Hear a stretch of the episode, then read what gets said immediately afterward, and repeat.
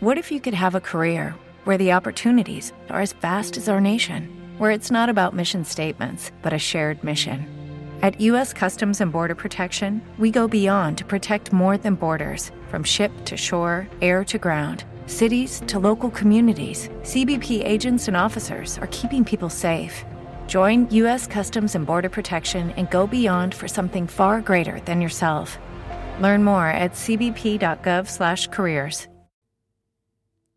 Buenas tardes, buenos días, buenas noches.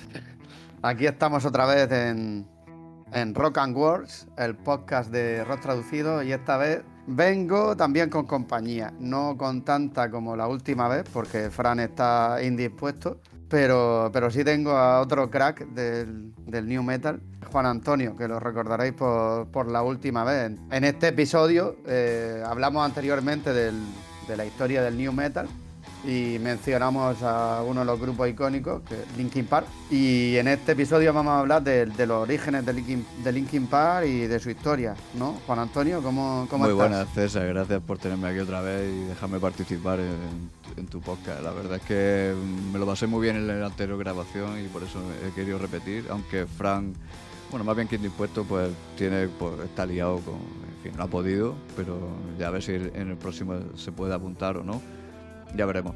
Y sí, a ver, volviendo al tema de, de, la grabación, de lo que nos trae hoy el motivo por el que estamos aquí, porque hablamos de la historia del new metal, mencionamos muchas bandas, se ha hablado música muy interesante, pero um, en este caso, entrando en el grupo de Linkin Park, eh, me gustaría saber, cuéntanos un poco, porque tiene algunos datos de su historia, de dónde vienen, los orígenes. Y la verdad es que me gustaría saber, ¿sabes algo de esto o te has mirado algo? Claro, tú ya sabes que a mí me gusta también documentarme como buen traductor, que bueno, Juan Antonio aparte de informático también es traductor y, y los traductores tenemos ese appetite, appetite for documentation, ¿no? En vez Vaya de for sí espacio, for documentation. Entonces, pues en concreto este grupo, bueno, por cierto, que si no habéis escuchado el anterior podcast os lo recomiendo muchísimo, pero no porque sea el podcast que dirijo yo, sino porque Frank, que no está, como ha dicho Juan Antonio, por otros motivos. Yo siempre, cuando alguien no está, lo troleo un poco y digo que no está porque se ha ido a bailar salsa, porque está indispuesto, como punición. Pero bueno, Fran dio información muy interesante y si sois fan del rock, del new metal, es que hasta yo aprendí con él muchísimo. Entonces os lo recomiendo que escuchéis ese y respecto a este, Escuchar el podcast, no seáis gurriatos y gurriatas, porque él está muy guapo, el podcast anterior, y Fran, se te echa de menos. Pero mira, aquí yo voy a ser, iba a decir abogado del diablo, pero a lo mejor no es lo más eso, pero yo por mi parte se te echa de menos y aquí César te puede trolear porque él es, este podcast es suyo, pero yo estoy de tu parte. Si no has podido, no has podido estar. Sí, sí. Pues volviendo a la pregunta que me hacía, eh, ¿Dónde se crea, dónde nace este grupo Linkin Park? Que al principio no se llamaba Linkin Park, se llamaba Zero, pero bueno, ya llegaremos a. Qué guapo. Sí, se llama Zero con X, no como la revista eh, de, que presentaba, que, de la que fue portada Jesús Vázquez. Eh.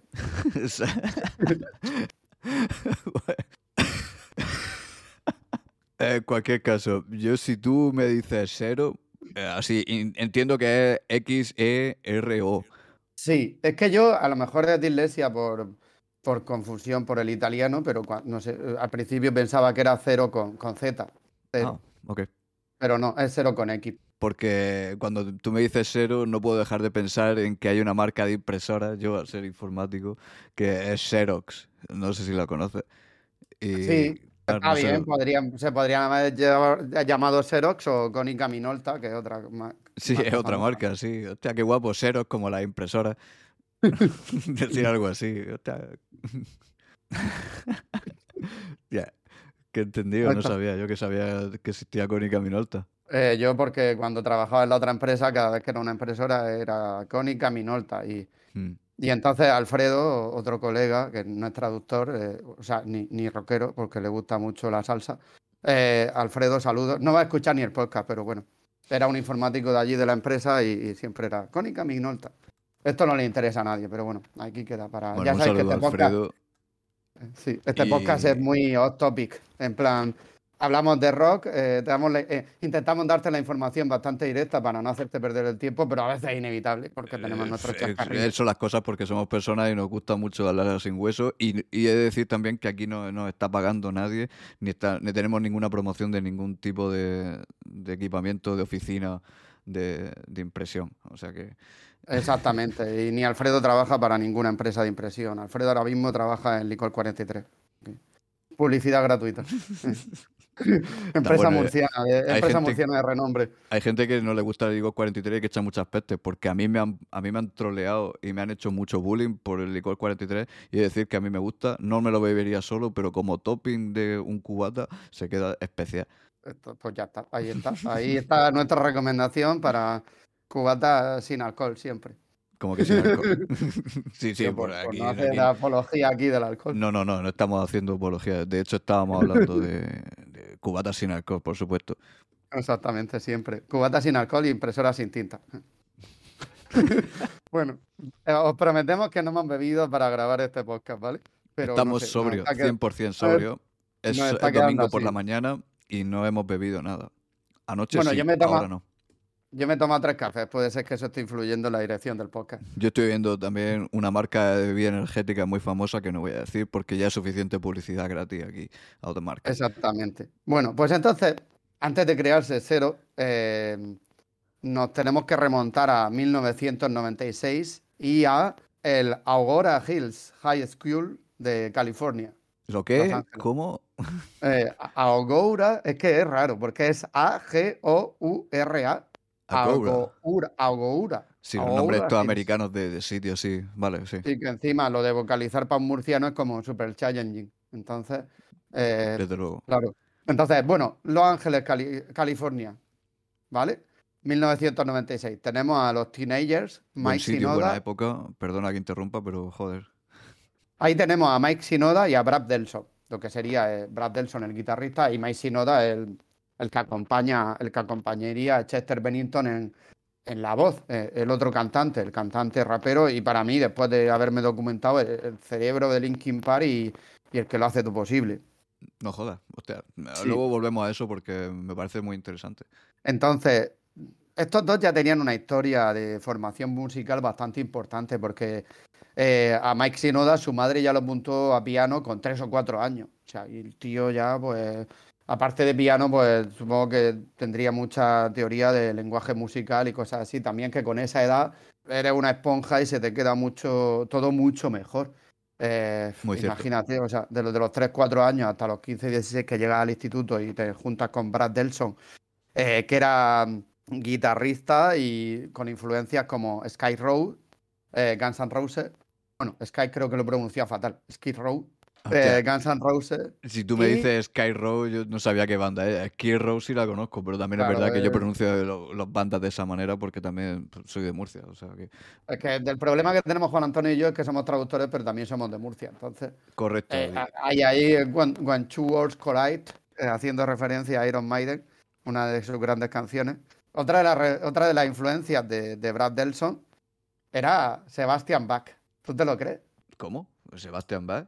De- Sí, de en la entrevista él.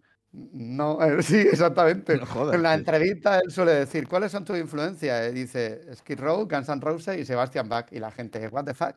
Y no sabe hasta qué punto está troleando, como nosotros en este podcast al empezar, o, o- o va en serio. A ver, eh, aquí hay que decir también que me parece algo bastante comprensible por alguien que le gusta la música y sobre todo que la ha estudiado, que sabe tocarlo bien. Puede que sea troleo, mm, por supuesto que sí, pero Sebastián Bach, la música de Sebastián Bach, si no la había escuchado, maldita sea hacerlo porque está muy guapa y era un puto genio. O sea, que puede ser perfectamente factible y sea verdad. Puede ser que, aparte de troleo, puede ser que sea parte de verdad. En cualquier caso, es muy interesante. Sobre todo siendo Guay. guitarrista, que no es pianista, ni teclista, ni... Por no eso sé. me sorprende a mí, digo, el guitarrista Sebastián Bach. Digo, bueno. Y además que se ve en la entrevista, que yo he visto el corto y se ve cómo se le hacen a él, a Mike Sinoda, y, y el Mike Sinoda lo mira como diciendo, qué hijo puta, en plan, ya la está colando otra vez. o sea que no sé. Además, Sinoda, habiendo estudiado piano de- o habiendo tocado el piano desde los tres años, probablemente fuera un troleo, un guiño, en plan de que una inside joke para los no, eh, no angloparlantes, una broma entre ellos.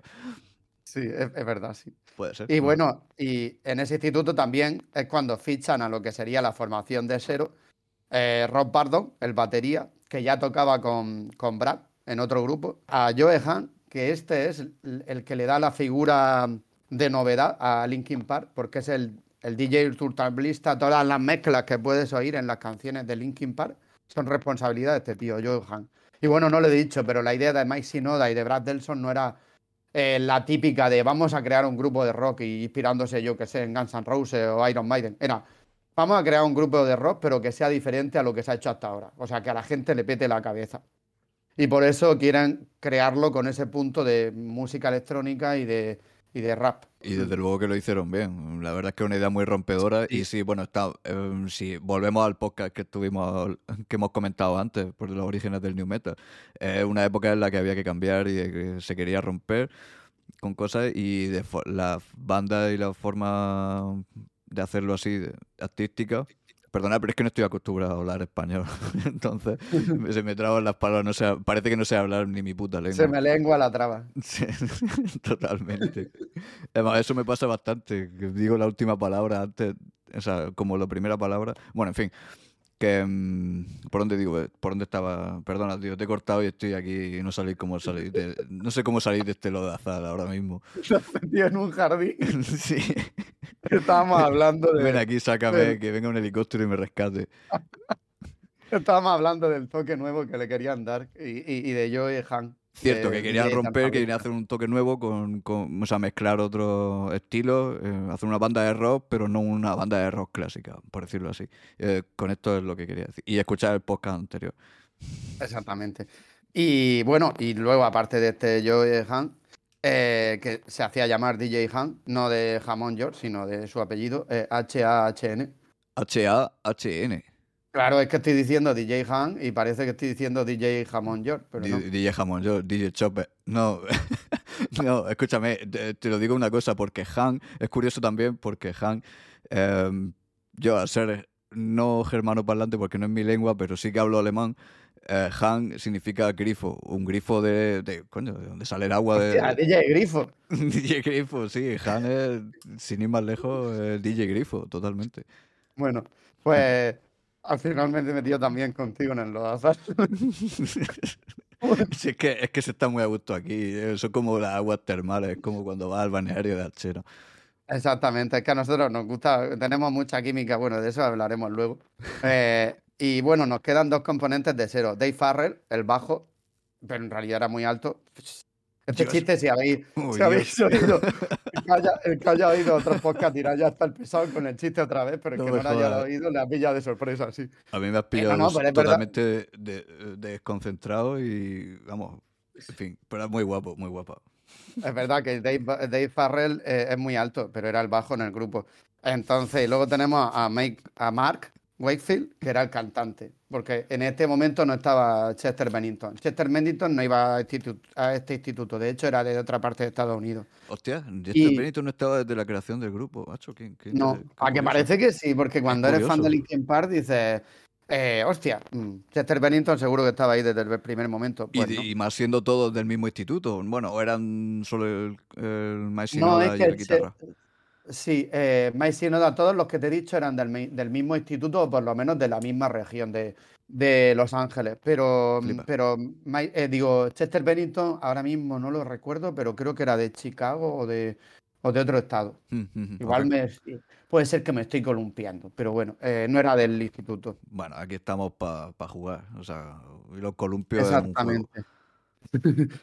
Y entonces, en 1997, ya con bajo el nombre Cero, eh, hacen una demo, de, graban en un estudio de, que se improvisó Mike Sinoda, era, era, un puto crack este tío, que se improvisó un estudio ahí para, para grabar con pocos recursos porque no tenían perras. Y bueno, perras, para quien no lo sepa, es dinero. Eh, lo aclaro por si eh, alguien piensa que es otra cosa, no, es dinero.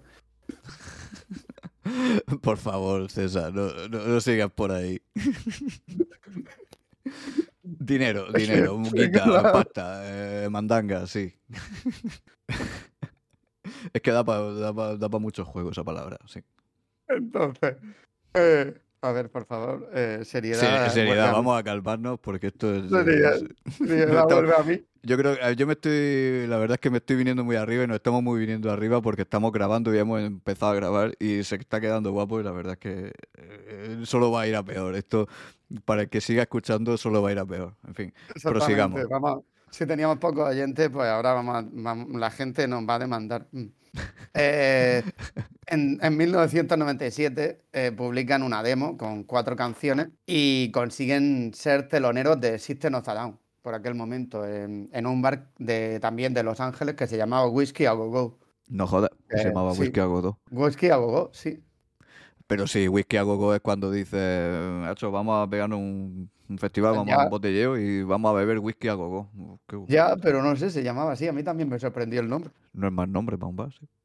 Y bueno, eh, no lo he contado ahora porque, claro, entre broma y broma, pero hasta el momento eh, una experiencia bastante dramática porque el Maíz Noda estaba empeñado en. Ya he dicho aquí el Maíz Noda porque se, nota que soy de Murcia. En vez de Maíz Noda le he puesto el artículo aquí en plan como si fuese de aquí de un pueblo de Murcia. Eh, pues Maíz Noda estaba empeñado en, en eso, en sacar su grupo y creía en ello. Que de esto hablaremos en el próximo podcast porque la canción de Indien va mucho sobre esta, este empeñarse y esforzarse por conseguir algo y luego mm, no conseguirlo o que no importe. Eh, pues tenían experiencias bastante frustradas con las discográficas, porque claro, hemos dicho que querían ser un grupo de rock, pero muy nuevo, muy rompedor, y las discográficas rechazaban esa idea. No querían grupos nuevos, querían los nuevos, eh, yo qué sé, los nuevos Iron Maiden, los nuevos eh, Led Zeppelin. sí, repetir las fórmulas que habían funcionado hasta ahora, que llevaban funcionando bastante tiempo, pero Exactamente. no, le, interesaba hacer algo nuevo. Entonces, en ese momento, ¿iba a decir algo, Juan Antonio? No, mm, me parece súper curioso porque se rechaza algo porque dice, no, esto no nos gusta, no nos interesa, queremos lo que ha funcionado hasta ahora. Y mira, no sabía tampoco que lo había rechazado tanto. Es un dato muy interesante porque hasta que realmente luego los ves a Linkin Park y luego decir, no, es que realmente hubo gente que no, no, no vio nada interesante en este grupo. Es curioso. Y probablemente ese luego dijesen, joder, qué gilipollas fuimos. Pero bueno, mira, así son las cosas, hay que arrecarse, tío, es que no llora, no mama. Exactamente, entonces, al final todas estas experiencias, todas estas negativas, eh, desmoralizan un poco al grupo, a unos más que a otros, y, y el bajo, eh, Farrell, y Wayfield, el cantante, lo dejan. Farrell volvería después a, a Linkin Park, pero, pero mm. Wayfield no. Vaya. Entonces, por aquel momento, en 1999, pues en Meanwhile, en otra parte de Estados Unidos, eh, Chester Bennington ya era cantante en una banda, eh, no me acuerdo del nombre ahora mismo, pero algo con Gray, con Gris. Y su, digamos que su representante o el que le ayudaba, el que llevaba la banda, era un, un director artístico que se llamaba Jeff, Jeff Blue. Quedaros con este nombre porque luego será importante. Y entonces es este el que le propone a le propone Chester Bennington al grupo de My Sinoda, a Cero. Lo pone en contacto. No jodas. O sea, fue un ejecutivo que lo puso. En ese momento no era ejecutivo, pero no era músico, era como un director artístico. Bueno, sí, el caso es que no tenía nada que ver con el grupo, pero vale, ok. Exactamente. Entonces se incorpora al grupo y deciden cambiarse el nombre de Cero a Hybrid Theory por la química mm, mezclada que había entre Mike Sinoda, entre las voces de Mike Sinoda y de Chester Bennington. Uh, buen, buen nombre ese. ¿eh? Ah, por cierto, acabo de mirar así rápidamente en, en nuestros archivos de la documentación que el grupo que han mencionado de antes de Chente Britton se llamaba Grey Days o Grey eh. Dace. Es que lo acabo de Exactamente. Bien, pues gracias por, por, el dato y por mirarlo. Entonces, claro, se llamaban Ivory Theory, igual que este podcast se podría llamar Ivory Theory en vez de Rock and Words por la química que tenemos Juan Antonio y yo. Yeah, eh, mola. También se podría llamar tonterías a mansalva y un poco de rock, pero, pero no. Por, por, eh, nombre estúpido que no quede aquí, si nos pueden ocurrir un montón. Ahora mismo a mí, yo, a mí no se me ocurre ninguno, pero esto es, en fin, rodarse y hacer un brainstorming aquí hasta que salga. Y por cierto, me gustaría también apuntar, porque lo acabo de ver, que también mm, tocó en un grupo que se llamaba Dead by Sunrise, que es muerte por el mm, sunrise. Um, de sol, ¿no? Pues, No, sunrise es cuando sale el sol. Ah, vale, es verdad, amanecer, sí. Sí, muerto por el, por, el, por el amanecer y Stone Temple Pilot, según esta documentación muy fiable que todo el mundo conoce. ¿no? Eh, parece ser que también can- canto en estos grupos. Bueno, a ver, no te interrumpo más. A lo mejor Death Van Sunrise era un grupo de vampiros y se murieron todos y solo quedó Chester Benito. Sí, sí, sí. Un grupo de vampiros mm, que solo tocaban por la noche. Un vampiro típico, clásico. Claro, muerte al amanecer. Eh, se les fue la mano y salieron del, del garito a las 7, hostia, eh, derretido. Eso, una referencia muy, muy buena a una película que a mí me gusta mucho, Abierto hasta el amanecer. ¿Por dónde íbamos? Porque ya me, me he metido yo también te, en el te- te- te he cortado otra vez. A ver, sí. Ah, Estábamos. vale, sí. este el, ejecutivo que los presentó, que. mm, Íbamos en Ivory Theory. Entonces, de. Ivory Theory eh, les recomiendan al poco cambiarse el nombre a Linkin Park, porque había ya un dúo británico que se llamaba Ivory. Entonces, para evitar confusiones, le dijeron, oye, mejor Ivory Theory dejarlo y cambiaron el nombre a otro. No jodas, pero escúchame, pero esto de Linkin Park y de el nombre en sí de Linkin Park, que por cierto, qué putada que no se llamasen Hybrid Theory, porque la verdad es que mola mucho, aunque, en fin, eh, ¿por, por qué? ¿De dónde viene el nombre de Linkin Park? Eso es una, una pregunta que yo me hago y me gustaría hacerte a ti. Pues te va a sorprender la respuesta, porque en realidad la historia detrás del nombre es una puta mierda. o sea, quiero decir, es muy sencilla. Eh, perdonad que sea tan franco. maravilloso, eh, me encanta. Porque no soy, no soy fan de los dictadores, pero eh, con Antonio ahora casi se atraganta porque le ha pillado, le ha pillado el chiste bebiendo. bueno, No, no, eh, la normalmente no lo he pillado, eh, no, no, no sé a qué te refieres con los dictadores, no sé por qué has metido eso ahí. eh, Franco, dictadores. Ah, hostias, vale. Perdona que sea tan franco. Madre, por favor. Si es, que, si es que me hace falta hablar más español. Le falta calle, bro, como dicen aquí últimamente la gente joven. Hostia. Bueno, pues la historia es que en su barrio, en Santa Mónica, había un parque que se llamaba Lincoln Park. Y supongo que ese sería el parque donde, donde hablaban de, de música y hacían otras cosas ilegales. Sí, y se bajaban a tomar el mate y a jugar al balón, probablemente. Exactamente. y entonces, en A pasarse los ese- balones. Exactamente, a pasarse los malones, los, todo eso sí. Pasarse cosas. Sí. Entonces mm, lo llamaron Linkin Park, en homenaje a Lincoln Park. Pues vaya. Y con ese nombre todavía siguen los rechazos de las discográficas hasta que el buen hombre este, Jess Blue, que por, por este, cuando llega este momento ya de Linkin, de Linkin, de que son Linkin Park y están hartos ya de tanta negativa, pues este que los conocía y conocía a Chester Bennington, como hemos dicho, pues les da una oportunidad y era un, un pez gordo de la discográfica Warner, era VP, vicepresidente. Entonces, gracias a él consiguen grabar su primer disco, que como todos sabemos es Ivy Theory. Ivy Theory. Qué, qué gran discazo, por favor. Un lo- pedazo de disco, o sea, que marcó histórico. época y que consiguió un montón de premios y, y que fue el que catapultó a, a Linkin Park ya como no, no solo en, en grabar un disco y en su éxito como grupo, sino como eh, referencia de grupo icónico e histórico del género. Sí, sí, metal. totalmente. Y, y que mm, la verdad es que mm, me gusta mucho que al final que no se llamasen así, que el disco finalmente se llamase así. La verdad es que es súper genial. Sí, y esto estamos hablando que el disco se lanzó el 24 de octubre del 2000. Y a partir de aquí, pues ya yo siempre me gusta finalizar las historias cuando el grupo llega a, a lo que todos conocemos, porque ya a partir de aquí todo lo que os pueda contar de Linkin Park, pues seguramente lo, sa- lo sabéis. Aparte que tampoco lo he buscado, porque no quería que...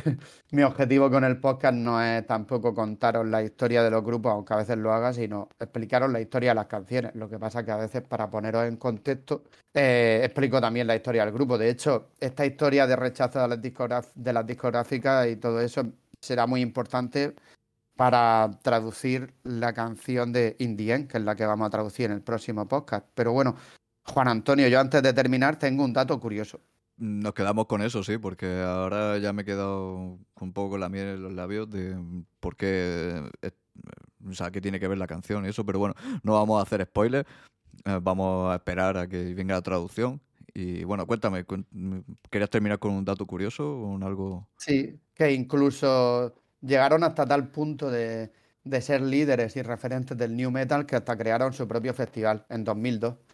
que se llamaba Project Revolution. Eh, un festival que tenía el objetivo de reunir a todas las bandas del heavy, eh, del heavy metal, del rock y del rap. Eh, con primera edición en 2002 y última edición en 2011, creo. Pues no había oído yo de ese festival jamás, pero bueno, también es verdad que estamos hablando de, los States, que no nos llegan todas las cosas, pero es muy interesante que ellos hiciesen su propio festival. O sea, es como que quieren unarlo todo, un conglomerado, una amalgama ahí de, de estilos. Eh, muy interesante, no, no lo sabía. Y nada, y eso es, hasta aquí la historia de, de Linkin Park, de cómo nace, los orígenes, breve, porque no quiero extenderla más, pero pero esta es la segunda parte de. Nos hemos ido hemos ido como pelando una cebolla, ¿no? Eh, imaginad que el New Metal fuese una cebolla, pues hemos ido quitando capas. ¿eh? Esto no lo digo de broma, ¿eh? lo digo para que sirva como referencia. La primera capa fue la del New Metal. Ahora hemos hecho la capa de Linkin Park de la historia y la siguiente será la traducción de Indie. Cada una de las capas la estamos saboreando, creo que un montón. Y espero que quien escuche los podcasts eh, lo, disfrute y lo saboree como lo estamos haciendo nosotros. Exactamente, y que no le hagamos llorar. A lo mejor con las bromas le hemos hecho llorar un poco. Pero... Sí, bueno, aquí un roller coaster de, emociones, de emociones, como los de Cartagena. Aquí lo dejamos porque no queremos hacer spoilers para el siguiente podcast, que tampoco sé si lo haré solo o con Juan Antonio o tendremos el honor de tener a Fran otra vez, pero lo dejamos aquí. Eh, ya sabéis que, que, podéis seguir, bueno, el blog. En el blog tenéis también la historia del de Linkin Park, en el blog de Rock and Wars. Y, y en mi Instagram como Facing Translation también. De hecho, publiqué esta semana el estribillo cantable de Indien.